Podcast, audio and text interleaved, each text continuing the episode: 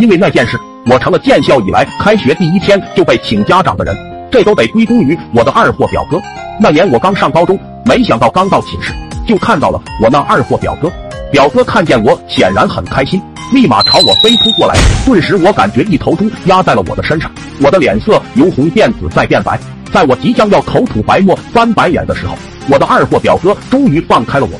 还没等我开口寒暄，表哥便拽着我飞出了，来到了烧烤摊前。待酒足饭饱之后，我俩勾肩搭背回到了教室。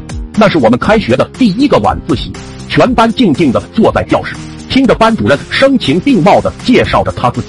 有的同学可能已经听说了，当年我可是咱们县里的第一个文科状元。听到这里，班上的人都发出了短暂的惊讶。就在班主任沉浸在我们的夸赞中时，坐在我旁边的表哥突然大喊道：“骗人是龟儿子！这狗货喝点地酒还真是什么都敢说。”表哥此言一出，大家立马笑了出来。安静！班主任拿着尺子敲打讲桌，试图压制住同学们的声音。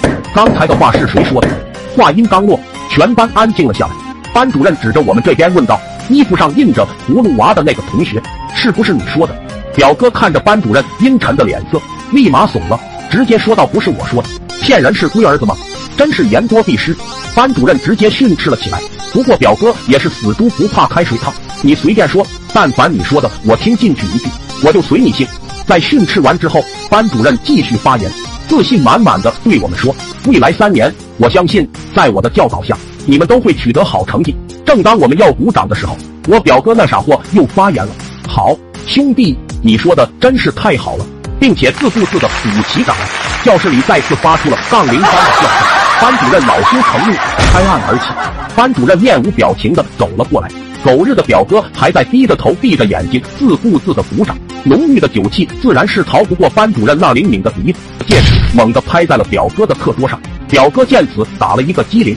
酒彻底醒了，看着班主任乌黑的脸色，表哥吓得把和我出去喝酒的事情如同竹筒倒豆子一般说了出来，说的那叫一个详细啊！我 T M 真想把袜子脱下来塞他嘴里。